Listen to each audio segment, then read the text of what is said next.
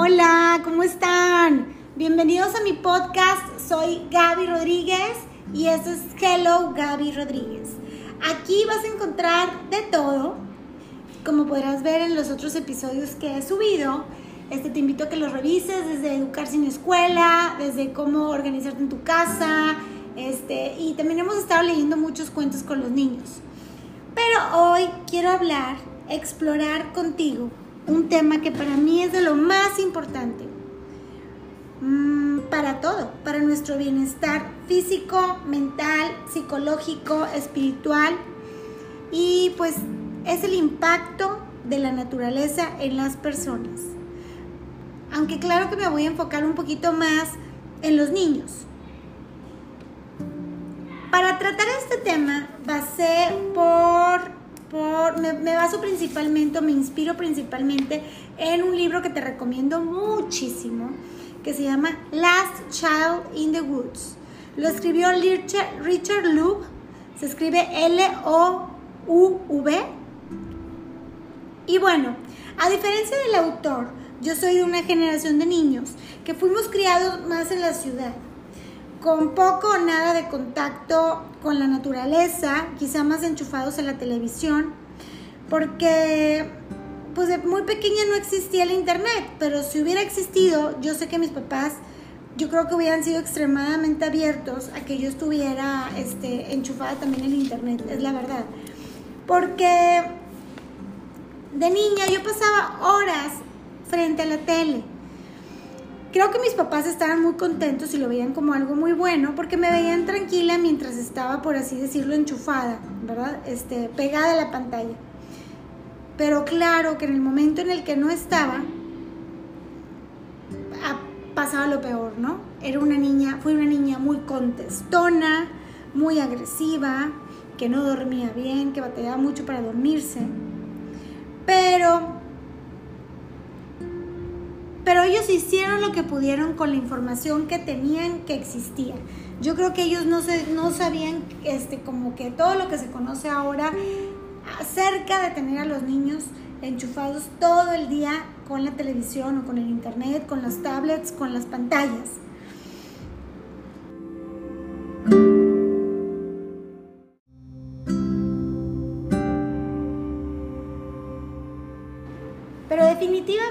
Ahora tenemos como más información, tenemos un acceso mucho más fácil a investigar sobre todos los temas.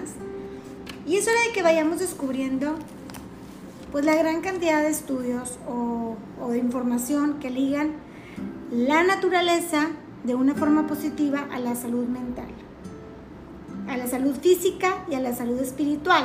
Por lo tanto, a que no es bueno que estemos todo el día enchufados a nuestro celular, a nuestra computadora, ¿ok?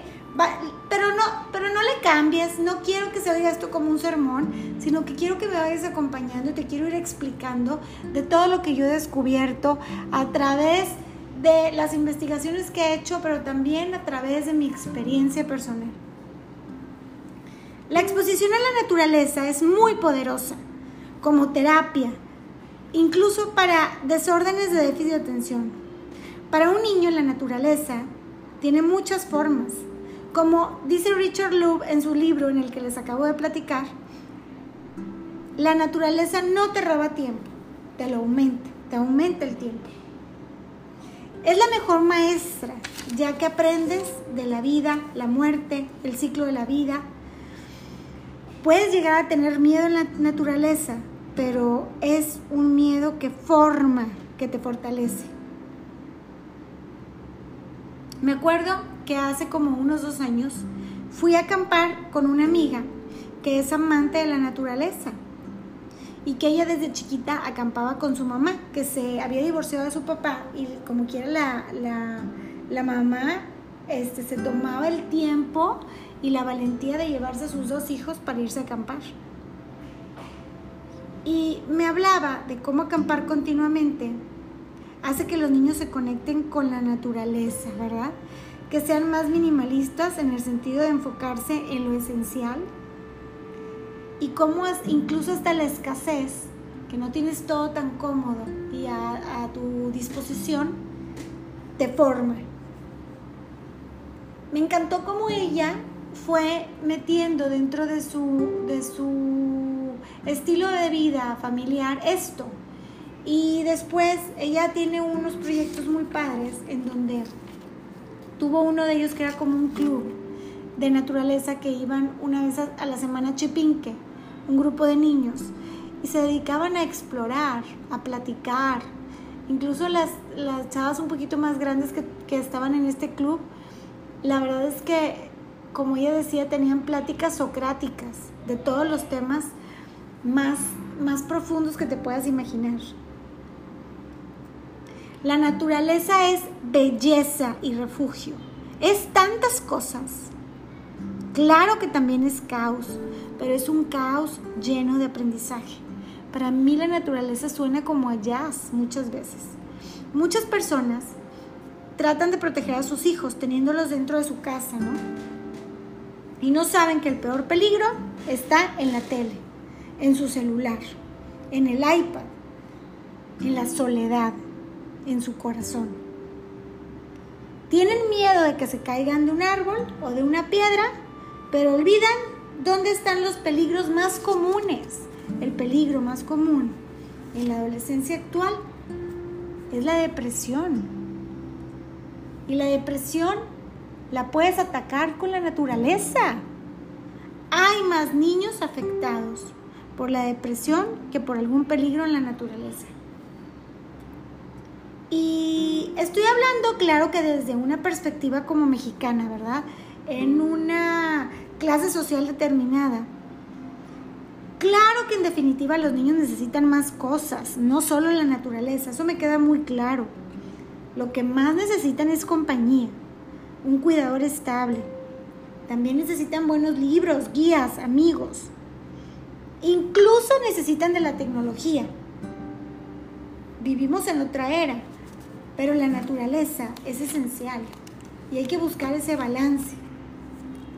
La idea es que tengan esa relación con la naturaleza que los hace entender incluso de dónde viene el alimento.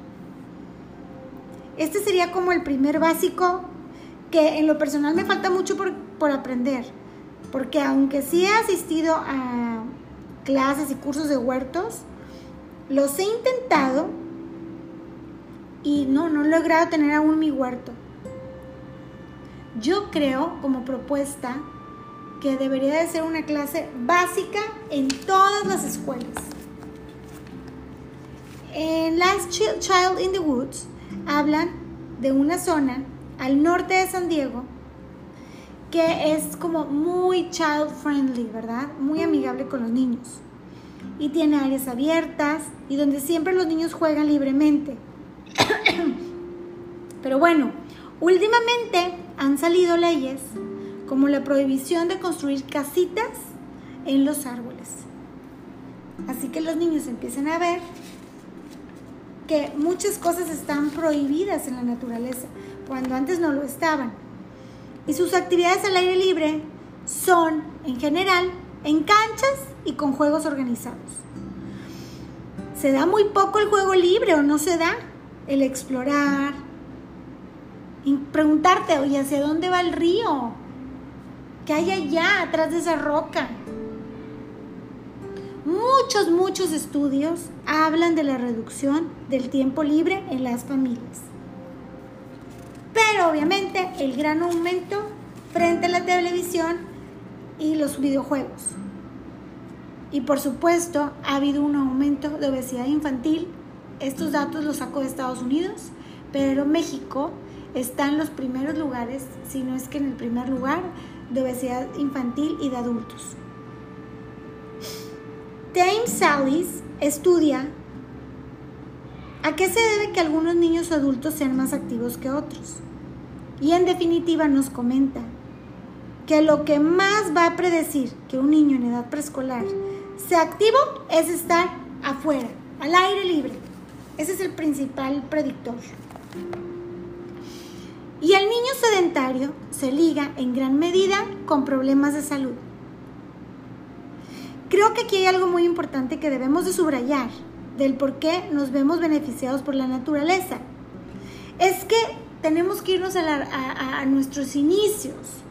El humano biológicamente es lo que era en la prehistoria. Estamos programados para pelear, luchar, cazar, recolectar comida.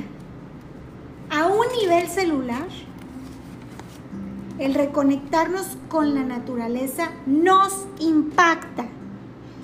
Existe un término que ha cobrado mucho, mucha popularidad últimamente y es el de la ecopsicología. Básicamente lo que hace es estudiar los efectos positivos de rodearnos de naturaleza en nuestra salud. Concentración, juego creativo y tener ese bond con la naturaleza, ese bond especial. Por ejemplo, el doctor Benjamin Rush declara que excavar en la tierra cura las enfermedades mentales, puede curarlas. Hace poco tiempo visité un huerto que está en Apodaca, que lo empezó una amiga que se llama Perla y de hecho la puedes seguir en Instagram. Se llama Huerto Comunitario IJ y que lo cuidaban este, ahora ya sus papás, sus su esposo y sus hijos. Y poco a poco se fueron involucrando más la comunidad. Me gustó mucho escuchar los beneficios que había sentido su mamá de estar trabajando en este proyecto. Y me hace pensar y reflexionar que podemos hacer las cosas diferentes, que podemos replicar movimientos así. Por ejemplo, el Centro de Control de Enfermedades de Estados Unidos nos señala que los niños entre 2 y 5 años con sobrepeso ha aumentado en un 36% de 1989 a 1999. Y en definitiva, el que los niños estén en el exterior hace que disminuya este sobrepeso. Otras ventajas de que los niños estén en el exterior es que reduce el estrés. Incluso tener una visita hermosa en nuestra una vista, visita dije, perdón, una vista hermosa en nuestra ventana ayuda a reducirlo. Es hora de que tengamos más plantas en el interior de nuestra casa. Se requiere de la naturaleza para un desarrollo de los sentidos, el aprendizaje y la creatividad. Los niños viven a través de los sentidos, como dice Robin Moore. Las experiencias sensoriales se ligan con el interior y el mundo afectivo. Como la naturaleza es el mayor recurso de estimulación sensorial, la libertad para explorar y jugar en el exterior a su propio paso y tiempo es esencial para un desarrollo sano del interior de nuestra vida. Mucho de nuestro aprendizaje viene de, del movimiento, del sentir con las manos. Aunque muchas personas quieran pensar lo contrario y que viene de un teclado. No. Esto nos señala, esto nos, nos lo platica Richard Loeb Tú ponte a pensar, ¿cómo has adquirido tus principales aprendizajes? ¿Cuáles han sido los momentos en los que has tenido una mayor conexión entre lo que aprendes? O digamos un aprendizaje más vivo. ¿Cuándo? Nosotros tratamos de una vez a la semana hacer paseos en la naturaleza y los disfrutamos muchísimo. Los valoro muchísimo y son parte esencial de nuestra vida. Pero he llegado a pensar que no es suficiente. Y cada vez me planteo más, eh, quizá cambiarnos de donde vivimos, estar en un lugar donde estemos más rodeados de naturaleza. Por lo pronto hago lo que puedo. Y lo que hago es que en cada habitación haya por lo menos una planta También en nuestro jardín tenemos un jardín para mariposas monarcas y algunas otras plantas. Cuidamos de un árbol y bueno, hay un parque comunitario, que bueno, aquí el problema es que a veces este, hay personas que traen a sus perros y las plantas que, por ejemplo, acabamos de sembrar nos las han arrancado los perros o también que, no recogen lo que hacen sus, perros. Entonces ha sido como un reto, ¿verdad? Este, cultural, estar, estar pues arreglando eh, ese parquecito que como que ponerlo más bonito y más, y más verde. Pero bueno, hay otra cosa que me encanta de la naturaleza. Es que a nivel motor grueso vas, vas como aumentando tu nivel o tu desarrollo de una forma orgánica. Porque tus límites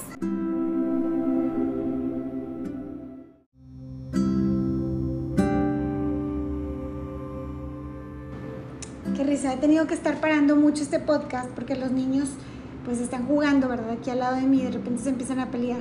Sorry si de repente escuchan los gritos y todo. Este, bueno, les decía que que tus límites en cuanto a tu desarrollo, al estarse haciendo de una forma natural, por ejemplo, tú vas subiéndote al árbol de acuerdo a tus capacidades y te vas conociendo más y vas conociendo también más a los demás, a tus compañeros. O sea, la naturaleza nos une con los demás. Experimentas, pruebas, pierdes y te caes. Todos estos fracasos nos van a enseñar de una forma más profunda cómo funcionan las cosas. Algo que me encantaría hacer con mis hijos es tener un espacio para construir una casita en un árbol Mm, Edith Cobb, quien escribió el libro de The Ecology of Imagination in Childhood, concluyó que la creatividad e imaginación de la mayoría de los creativos que había, ella había estudiado inician en su experiencia con la naturaleza. Eso también lo, lo obtuve este libro, The Last Child in the Woods. Dice que muchos estudios sugieren que el contacto con la naturaleza es una gran terapia también para la hiperactividad, ya que puedes enfocar la energía de los niños que más lo necesitan haciendo trabajos en la granja, brincando en charcos, trepando árboles, corriendo la arena, lo que tú quieras. Algunos estudios demuestran que quien caminó en la naturaleza incluso puede presentar más pensamientos positivos y menos enojo después de hacerlo. Yo esto no necesito que me lo diga ningún estudio. Yo lo he vivido de forma natural, ¿verdad? Y también me ha pasado que cuando he salido con amigas, que a lo mejor hay niños que son más sensibles, este, o que a lo mejor tienen algún, son hiperactivos, tienen algo, siempre en la naturaleza fluye más el juego, están más tranquilo, tranquilos. Incluso, como les comento, pues también tener a la vista áreas verdes pueden reducir síntomas de hiperactividad. Si puedes elegir en tu casa entre tener piso o jardín, siempre elige jardín. Nosotros ahorita en nuestra casa actual, la verdad es que no da el sol, nada en nuestro paticito. Entonces se tuvo que elegir poner, tuve que poner un pasto sintético. Pero bueno, cuido que haya muchas plantas alrededor. Y también hay un área donde les dejé tierra, como que para que siembren, jueguen y todo. En el parque este, nos hemos dedicado a, tratar de que se dé el zacate. Algunas áreas ya se dio, otras no. Y también pusimos un arenero, lo cual ha sido una excelente actividad sensorial. Algunas recomendaciones para las escuelas que me gustaría dar y que he pensado es que creo que sería esencial que los salones siempre tengan vista a la naturaleza. Que también puedan trabajar en el exterior, en las áreas verdes. Que dentro del salón tengan plantas que cuidar. Que cada salón, por así decirlo, tenga que cuidar de un árbol.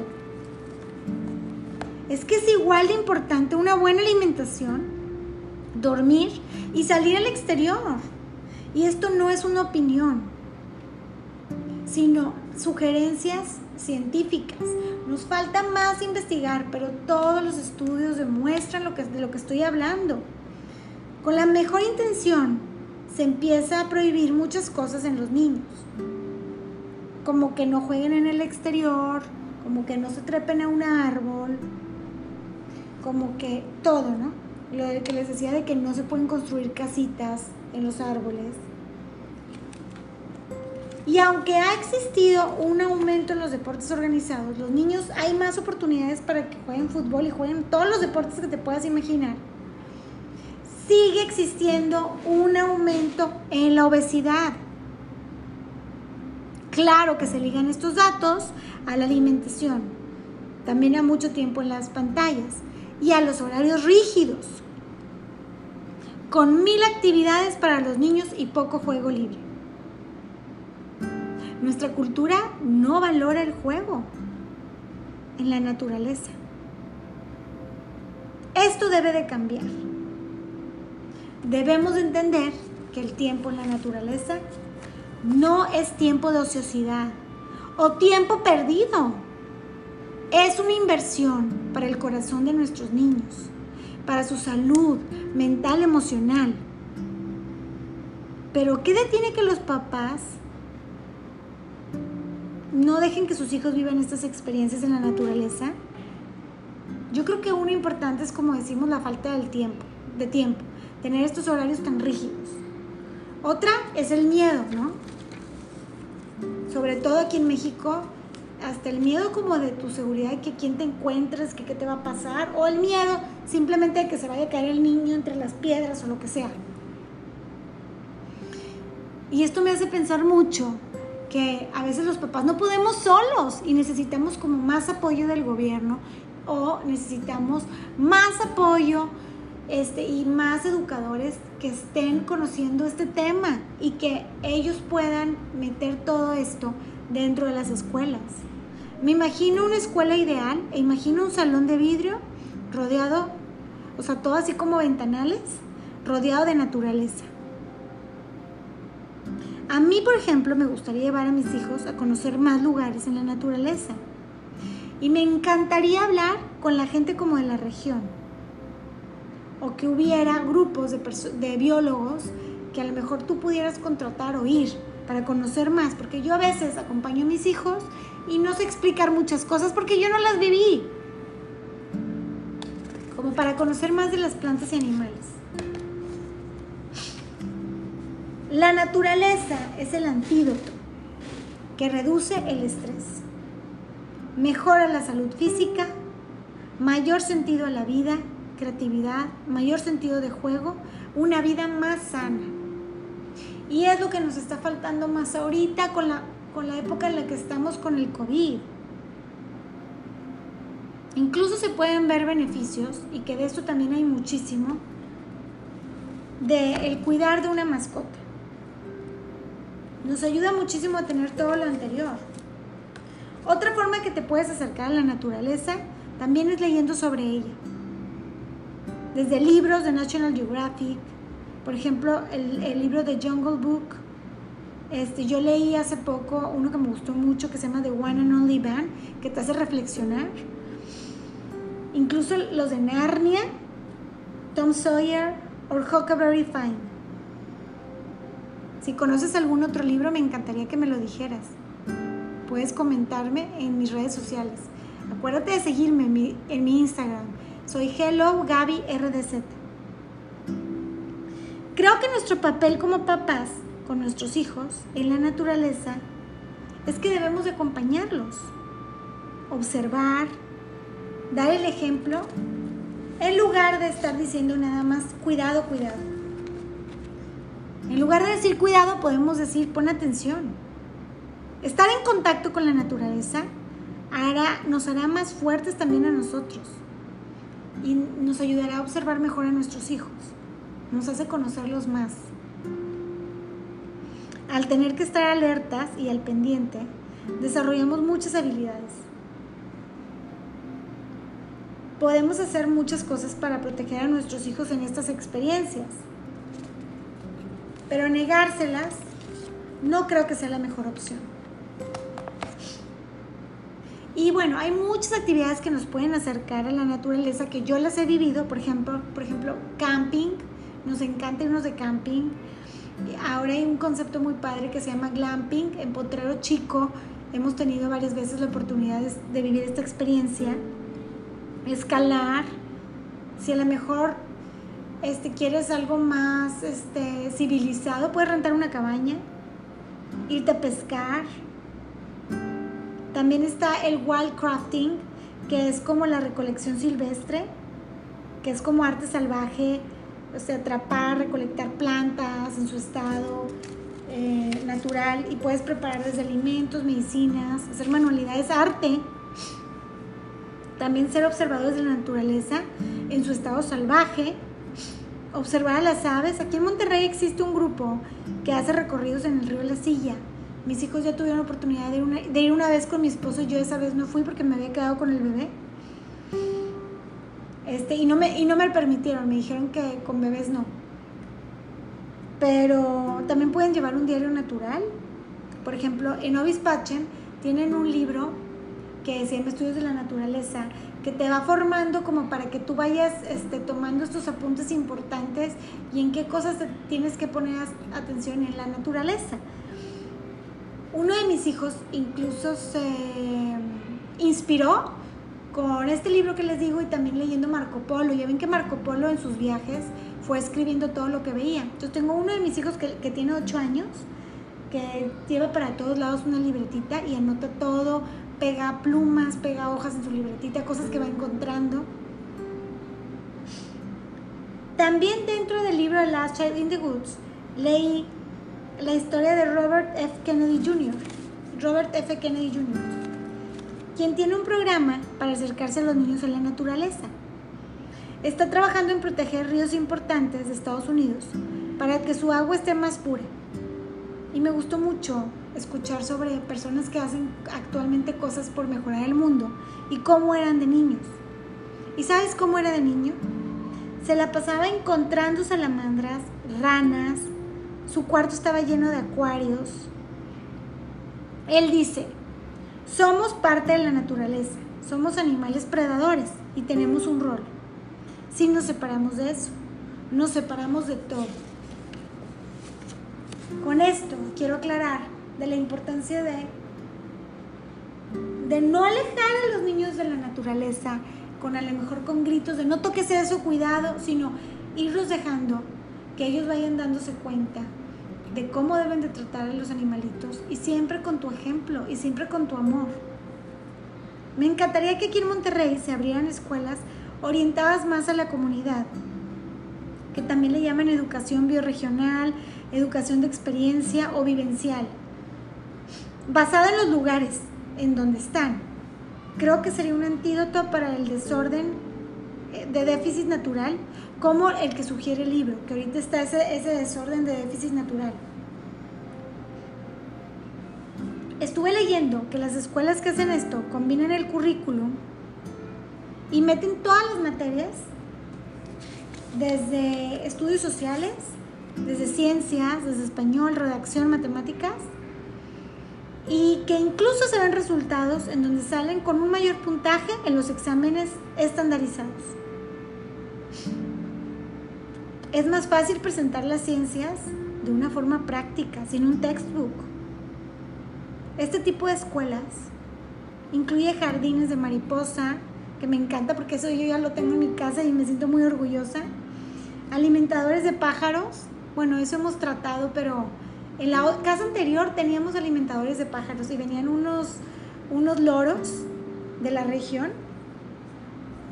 También hay que también hay que incluir en estas escuelas sembrar árboles, jardines de plantas nativas, crear charcos, caminos o senderos naturales, o restaurar incluso arroyos. Que haya espacios donde hay tierra que sirve también, tierra y arena, ¿no? Que sirven no solo para sembrar, sino también para excavar. Fíjense que el libro menciona que en 1970 empezó este movimiento de la Gran Bretaña, que era un, un programa que se llama Project Learning Tree o Project Wild, que es donde un tercio de los jardines o patios de las escuelas este, se, han se han visto beneficiados. También en Canadá hay otro programa que es Learning Ground y hay otro en Suecia. En muchos países este, primermundistas se está viendo esta, pues esta tendencia. En Estados Unidos, por ejemplo, The National Wildlife Federation es un líder en promover y crear oportunidades en el exterior. Algunos estudios en Canadá señalan que si las escuelas tienen patios más naturales y verdes, los niños son más activos, están más interesados en la nutrición y son más educados. Además de que piensan más en los demás, así como que son más creativos. Promueve mucho la inclusión social y incluso los beneficios están hasta en los maestros, ya que están más entusiasmados.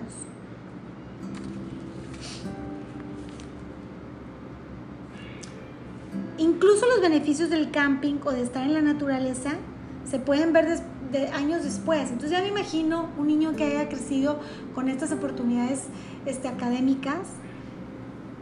Qué belleza.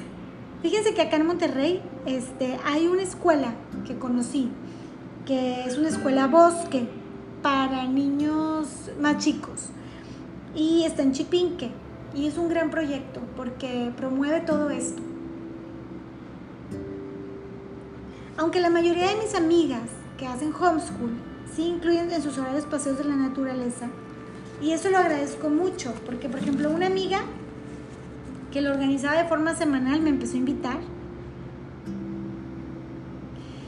Y fue, fue un gran aprendizaje para mí, porque les digo que yo antes como de niña no tenía esta costumbre y acá lo fui aprendiendo. Les quiero hablar también de cómo Dios te puede hablar a través de la naturaleza porque te abre los ojos a algo más grande que tú. Hace que salgas de tu egocentrismo, que busques cómo conservar. Seth Norman comenta sobre la diferencia entre los niños criados con todo lo de Disney, ¿verdad? Con ese shock en el que se enfrentan al conocer que el rey león necesita como un gran bonche de bambis para alimentarse, ¿no? Todas estas caricaturas nos muestran algo irreal. El otro día estaba viendo una caricatura de, un tigre que es vegetariano. Tardo o temprano nos damos cuenta que la moral, los valores o la ética es creada por el hombre y no por la naturaleza. Incluso preservar la naturaleza es una idea del hombre. Esto lo sugiere Seth Norman y me parece una idea bastante interesante. La naturaleza te enseña que no estás solo Claro que existen cambios buenos en nuestras generaciones, ¿verdad? Por ejemplo, la gente fuma menos, hubo grandes campañas contra cigarro. O yo me acuerdo, por ejemplo, de un vecino, cuando se subía al carro, este, el papá de una vecina tiraba, se tomaba un vaso de plástico, de cuenta, iba con su algo que llevaba en un vaso y lo tiraba por la, por la ventana manejando. Esto ya no lo ves, ¿verdad? Hay que buscar, busquen más, les digo que Nature, Deficit Disorder para conocer más sobre cómo podemos también hacer un cambio en esto, como se hizo con lo del cigarro y con no andar tirando basura en la calle. Imagínense un club de naturaleza en donde puedas leer, te prestan binoculares, te juntas, solo pasar el tiempo en la naturaleza. Cada vez, como les digo, hay más estudios que fundamentan que la naturaleza o espacios verdes incluso hacen que los alumnos tengan mejores calificaciones en todos los exámenes, los estandarizados también. Además de que exponemos a la naturaleza, esta exposición a la naturaleza se, se liga con bajos niveles de estrés, más alerta mental, en las escuelas no me cabe duda que sí se tiene que existir, o sea, se tiene que llegar a un balance entre la tecnología y la naturaleza. Todos lo que te estoy proponiendo hoy es para que lo reflexionemos juntos y para que hagamos propuestas. Te voy a leer, ahorita te voy a leer primero algunas ideas que vienen en el libro que son de como acciones que tú puedes hacer ya para mejorar todo esto. Por ejemplo, el número uno es que haya tierra cerca, que dejes que los niños jueguen con tierra cerca, con arena. Que también trates de, por ejemplo, hay una, una página de cómo tener un patio saludable. Invitation to a Healthy Yard, que de hecho voy a estar trabajando en eso. Se llama A-U-D-U-B-O-N-A-T-H-O-M-E.org slash yard. Y también cómo puedes hacer de esta forma, poner plantas nativas de la región, cómo puedes poner bañadores para los pájaros. Hay que empezar a ver la naturaleza como un antídoto ante el estrés. También está padre contarles a tus hijos sobre tu niñez cuando tú salías de la naturaleza. Mm, también revivir tradiciones viejas, como por ejemplo cuando atrapabas luciérnagas y luego las sueltas, coleccionar hojas, tener un terrarium, un acuario. Hay que involucrar a los abuelos. Ellos estuvieron más cerca de la naturaleza. Este, llévalos a acampar a tus hijos y si no puedes, aunque sea, háganlo en el patio. Ponte a ver todas las nubes, cómo se mueven, cómo son Anota, obsérvalas. Y esta, fíjense que esta propuesta me encantó y yo creo que es la que yo quiero implementar, que es tener la tradición de una hora al día verde. O también la regla del sol también una vez al día. Irte a escalar, inventar tu propio juego de la naturaleza, ir a caminar en familia cuando la luna esté llena. Este, también hay algo bien padre, por ejemplo, hay, había una señora que lo que hacía era que les puso como un Wonder Bowl, que era como un botecito en donde podían poner todas las cosas que iban encontrando y descubriendo en la entrada, como para luego no llenar tu casa con las mil piedras y mil cosas, ¿no? Mm, apaga el iPad, el iPod, perdón, y mejor escucha los ruidos de la naturaleza. También puedes usar la tecnología en la naturaleza, por ejemplo, tomando fotografías. Nosotros, uno de mis hijos ha estado tomando muchas fotografías y imprimió, hizo un libro. Te digo que invitar a tus hijos a hacer una casita de árbol, una fortaleza, adoptar un árbol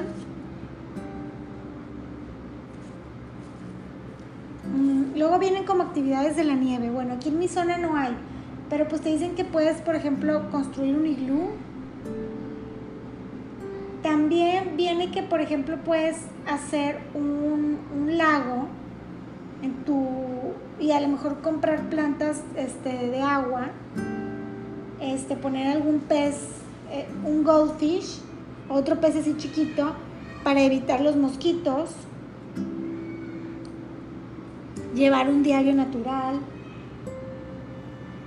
tener un jardín, este, restaurar todo lo de las, por ejemplo, las rutas de migración de las mariposas. Este, te recomiendo que sigas Vuelo Monarca en Instagram, que tiene mucho con respecto a esto. Yo a ella le compré, te digo, todo lo de mi jardín monarca. También en la noche te puedes ir como en... Oigan, bueno, se me hace que aquí le voy a dejar. Hay muchas ideas más, pero ya mis hijos ya me están necesitando. Pero espero que te haya encantado como a mí este tema. Si tienes algo que aportar, alguna idea, alguna propuesta, conoces alguna asociación, lo que quieras, por favor, compártemelo, escríbeme. Si quieres agregar algo más, pero sobre todo yo te quiero agradecer que estés aquí y que te hayas interesado en este tema.